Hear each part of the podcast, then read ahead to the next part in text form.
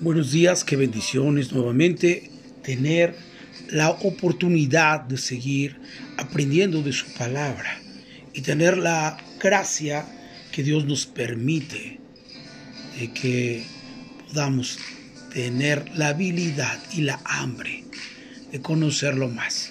Esto no tiene que ver por el sentido de lo que merecemos, sino más bien de la gracia de Dios.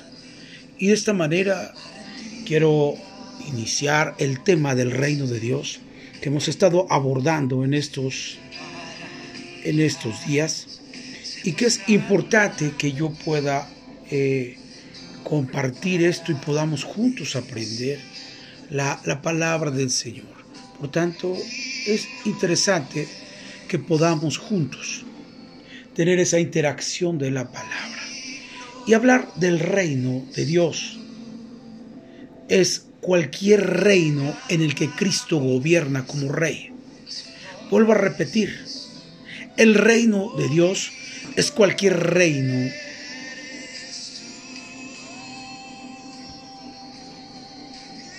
en el que Cristo gobierna como rey.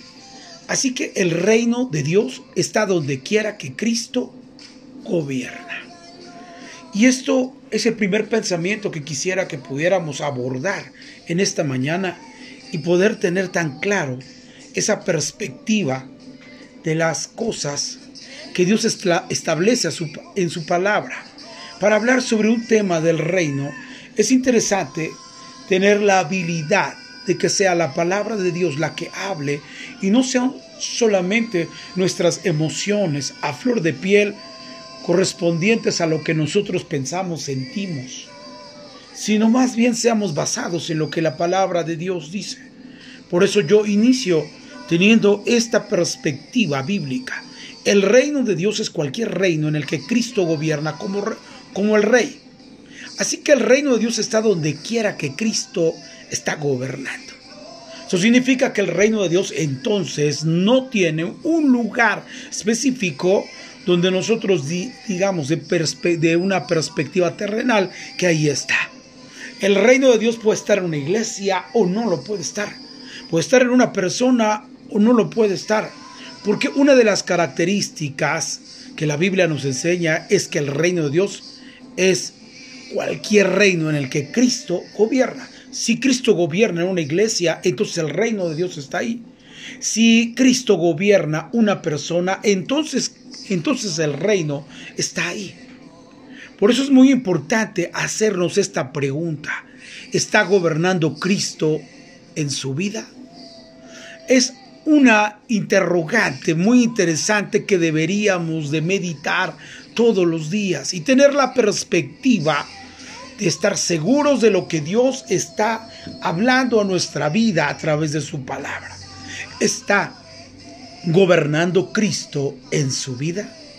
Porque si no lo está haciendo, entonces el reino de Dios no está siendo impartido en su vida como lo dice su palabra. Por eso es importante que tengamos en mente que podamos estar eh, entrando al reino de Dios precisamente por la única parte escritural que nos enseña que su reino es donde Él gobierna. Y esa es la primera instancia. Por eso yo dije que iglesias que puedan tener el reino de Dios y tener la expansión de Él, tener la habilidad de fuerza para poder incrementar el poder de Dios, porque están siendo gobernados por Cristo. Y cuando hablamos del gobierno de Cristo sobre nuestras vidas, es ceder nuestra voluntad a Él correspondiente a lo que Él va a hacer con nosotros. Sabemos que hay generaciones en que Dios le llama la atención hombres, como David, que lo saca detrás de la majada, y ayer hablaba eh, respecto a uno de los salmos que ayer compartí. Al terminar de ese salmo, dice que a Dios le agradó en la vida de David y lo puso a, a pastorear y lo hizo con la pericia de sus manos. Entonces, muy interesante que Dios busca personas que hagan su voluntad y que saben cómo implementar su reino. Y Dios busca ese tipo de personas en una generación para que puedan trabajar en equipo con Él. y busca personas que tengan la habilidad de poder comprender el trabajo que se va a hacer. Esto es muy interesante que ustedes siempre corroboren en su mente y en su espíritu que no trabajamos para Dios porque no somos asalariados. So, trabajamos con Dios. Hablamos de sus, de sus planes y proyectos que Él nos revela. Y de esta manera no somos constituidos entonces asalariados, porque un asalariado es el que trabaja para. Nosotros trabajamos con Dios, no para Dios. Por eso es que David eh, tiene esa interacción con Dios. Porque en el salmo que leíamos ayer nos dábamos cuenta que Dios eligió a alguien conforme a su corazón para hacer equipo. Y en el reino de Dios es interesante que la voluntad de Dios sea impresa en las personas que van a trabajar con Él. Por eso hoy comienzo diciendo en una interrogante, interrogante, ¿está gobernando Cristo en su vida o en mi vida? Porque de esa manera podremos entender que la iglesia va a funcionar. Porque la primera instancia es esa. El reino de Dios puede estar en una iglesia local o en una comunidad o en una nación o en un municipio. Puede estar el reino de Dios. Pero el reino de Dios avasalla precisamente cuando nosotros le permitimos que Él gobierne.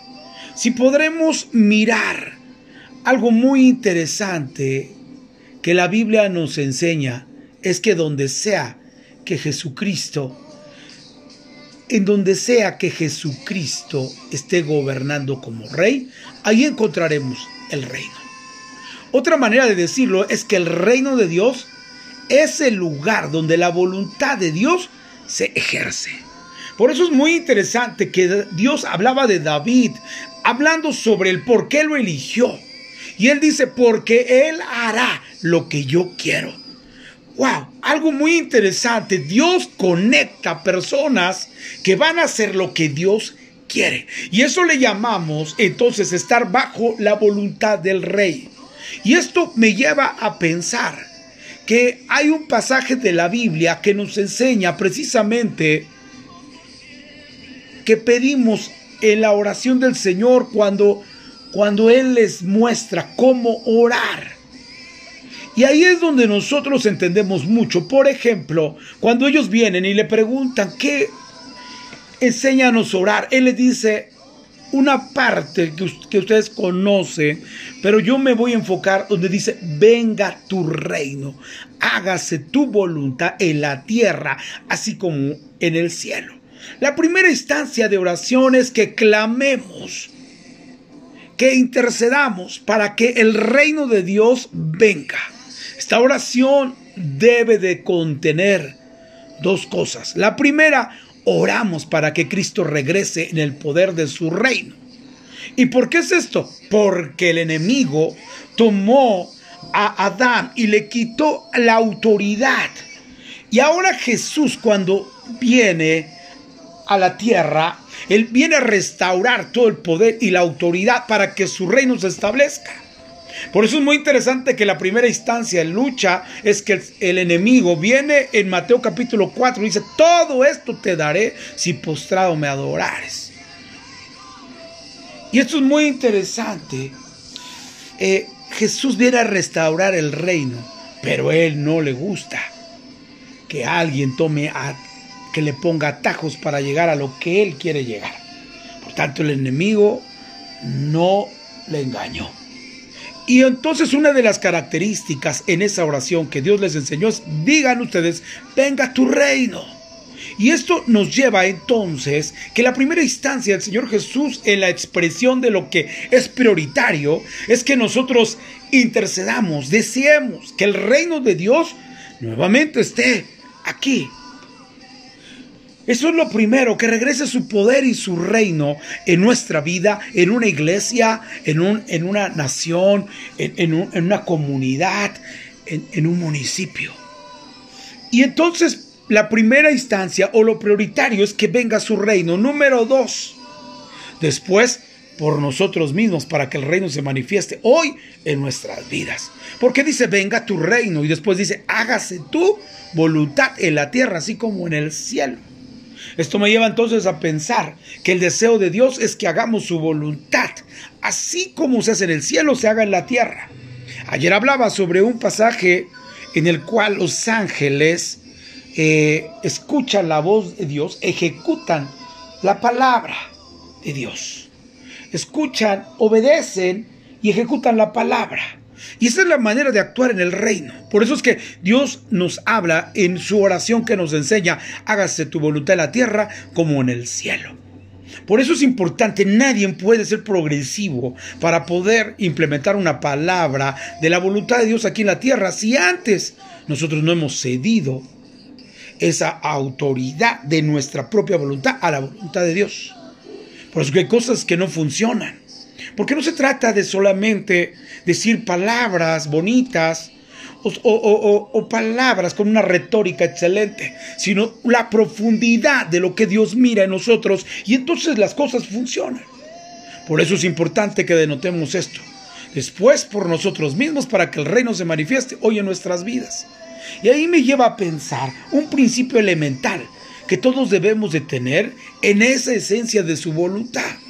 Por ejemplo, cuando se planta una iglesia debemos de tener en nuestra mente y en nuestro corazón qué, qué clase de iglesia proponemos plantar. Debemos de ser visionarios en qué es lo que queremos plantar como iglesia. Y una de las características que han saltado en este tiempo en mi corazón y en mi espíritu es precisamente Mateo capítulo 25, verso 31 al 46 me habla claramente de algo muy interesante que me gustaría que pudiéramos leer. Dice la escritura así en, en Mateo capítulo 25, verso 31. La escritura nos va a revelar el deseo de una iglesia que es conforme a la voluntad de Dios. Mire, cuando el Hijo del Hombre venga en su gloria y todos los santos ángeles con él, entonces se sentará en su trono de gloria. Ayer hablaba sobre el ejército de Dios y que no somos nosotros sino ángeles. Y cuando el Hijo del Hombre venga con su gloria, va a venir con todo ese ejército de ángeles, es lo que dice. Y entonces se sentará en su trono de gloria Mire, y serán reunidas delante de todas las naciones y apartarán los unos de los otros como aparta el pastor las ovejas de los cabritos. Interesante, el ejército de Dios es el que hace la separación entre las ovejas y los cabritos en los últimos tiempos. Y pondrá las ovejas a su derecha y a los cabritos a su izquierda, y entonces se reirá a los de su derecha. Está hablando de las ovejas. Venid a mí, benditos de mi Padre, heredad el reino preparado para vosotros de, desde la fundación del mundo. Interesante, habla de su reino y está hablando específicamente del perfil de unas ovejas que están a su mano derecha. Este pasaje salta a una revelación con respecto a qué iglesia, qué clase de iglesia debemos de plantar. Debemos de proponer en nuestro corazón, porque así como, como Dios buscó a David, porque él haría lo que Dios quiere, también nosotros, escudriñando la palabra, nos daremos cuenta lo que Dios quiere que hagamos. Y entonces Dios nos, Dios nos hace trabajar con Él porque nos revela sus planes. No para Él, sino con Él. Y este pasaje de Mateo nos revela que Dios lo que Él quiere de su iglesia. Mire por favor, verso 35, porque tuve hambre y me diste de comer Tuve sed y me diste de beber. Fui forastero y me recogiste. Mire que la intención de la iglesia como una propuesta pertinente para una generación que ha perdido la sensibilidad. Hoy en día el Señor con su palabra nos revela y nos enseña que el pastor que el factor de la distinción entre las dos es el ministerio de la compasión. Las cabras no tienen compasión, pero las ovejas manifiestan compasión. Los cabritos no. Por eso mire que él dice, los que están a la derecha, habla de dos, de dos personajes, cabritas y ovejas. Las ovejas tienen la característica de manifestar compasión y eso es lo que Dios quiere. La Biblia dice que Jesús en una ocasión, él dijo, los miró como ovejas que no tenían pastor y tuvo compasión de ellos. Porque una iglesia con una mentalidad de compasión por el perdido, seguramente que estará en el lugar correcto, haciendo la función de que el rey, nuestro Señor Jesucristo, esté implementando el reino de Dios en ese lugar. Por tanto, el Señor Jesucristo dice, porque tuve hambre y me diste de comer, tuve sed y me diste de beber, fui, forastero y me reconquistas.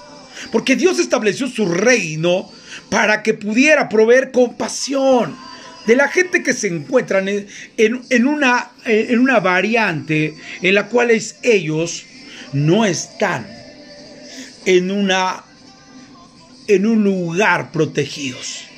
Y mire por favor, verso 36 dice, y estuve desnudo y me cubristeis, enfermo y me visitasteis, en la cárcel y viniste a mí. Entonces interesante es la vía de todo corazón de Dios en una iglesia y esa es su voluntad. Y si su voluntad se hace en una iglesia, entonces el reino de Dios está trabajando de esa manera. Por eso dice él, me visitaste cuando estaba en la cárcel. Mire que qué, bendición es que a veces entramos a esos lugares, eh, hemos tenido la oportunidad, la gracia de Dios de que Él nos haya permitido estar en un lugar donde esas personas están eh, eh, en ese lugar, en la cárcel, y, hemos, hemos ido y hemos, hemos percibido, hemos tenido la compasión como iglesia de ayudarles, de estar con ellos. Hemos estado en los hospitales. Recuerdo que estuve dos o tres años eh, eh, yendo a ayudar a toda gente que, tenía ese, problema en los hospitales. Y, y hace pensar que somos una dinámica que es conforme a la voluntad de Dios. Por eso es importante que cada uno de nosotros Pongamos en mente este pasaje tan poderoso. Mire verso 37. Entonces los justos responderán diciendo, Señor, cuando te vimos hambrientos y te sustentamos o sediento y te dimos de beber, ¿por qué esto es interesante? Ellos le preguntan, ¿cuándo te vimos, Señor? Sin embargo, lo hacían. Porque esto no es una expresión de que la gente nos mire.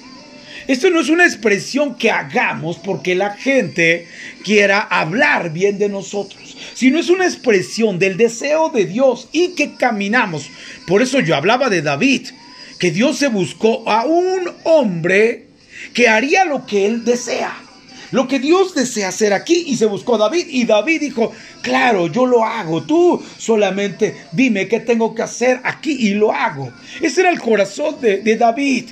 David nunca eh, se rehusó a hacer las cosas para implementar el reino de Dios en esta tierra. Y esto es muy interesante. Ellos ni siquiera, ni siquiera se dan cuenta. En el verso 38 claramente dice, y cuando te vimos forastero y te recogimos o desnudo y te cubrimos. O cuando te vimos enfermo en la cárcel y venimos a ti.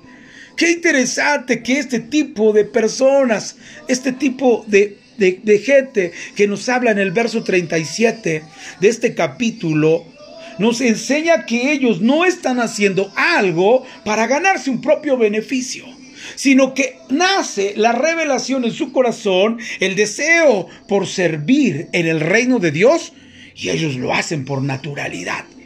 No están buscando un reconocimiento de que la gente vea que son buenos, porque bueno solamente Dios, sino están en el, enfocados en hacer lo que Dios los llamó a hacer para cumplir su voluntad.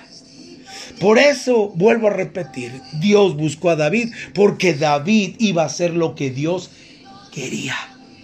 Y entonces interactúa un equipo precioso, un equipo en donde el reino de Dios se establece. Por eso me encanta mucho leer este pasaje de la Biblia. Me viene esa revelación. Mire por favor eh, eh, el verso el verso 39, cuando, cuando dice, 38, cuando te vimos forastero y te recogimos o desnudo y te cubrimos, verso 39, o cuando te vimos enfermo en una cárcel y vinimos a ti, verso 40, y respondiendo el, rey les dirá, de cierto os digo que en cuanto no lo hiciste a uno de estos, de cierto os digo que en cuanto lo hiciste a uno de estos mis, mis hermanos más pequeños, a mí me lo hiciste. ¡Wow! Y eso es lo que yo quiero que usted entienda con respecto al sentido de la implementación del reino. Tenemos dos perspectivas. En ser una iglesia que se propone a plantar, según Mateo capítulo 25, verso 31 al 46, cuando habla de aquellos que tienen compasión. Que al hacer iglesia en esta tierra no sea porque la gente nos aplauda, sino porque nace en nuestro corazón hacer el deseo y la voluntad de Dios. Quiero hacer una oración. Podríamos hablar mucho de esto, porque necesitamos edificar iglesias del reino de Dios, que sean luz y sale sus comunidades. Iglesias que estén dispuestas a, a dar lo que Dios quiere dar. Eso es lo que Dios nos lleva. Necesitamos crear iglesias que entiendan que deben santificar cada área de su vida. Necesitamos construir iglesias que entiendan que el carácter de Dios es compasión y que Él quiere manifestar su compasión a través de la iglesia. Necesitamos cristianos del reino y edificar iglesias del reino si queremos que venga su reino.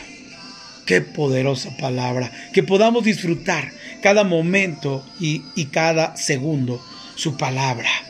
Quiero hacer una oración, Señor, gracias por esta poderosa palabra que implantas en nuestro corazón, que siembras en nuestra vida y sabremos que dará fruto al, al 30, al 60 y al 100 por uno conforme a la retribución de tu palabra. Gracias por esta mañana tan maravillosa en el que podemos mirar tu gracia, tu amor y tu poder. Gracias, papá Dios. Nos sentimos bendecidos, nos sentimos, Señor, agradecidos por la vida que nos das y porque nos permites, por gracia, seguir avanzando, porque no nos merecemos nada, sin embargo tu gracia nos bendice. Gracias Señor por todo esto. En el nombre de Jesús. Amén. Amén. Que Dios los bendiga y que tengan un excelente día. Hasta luego.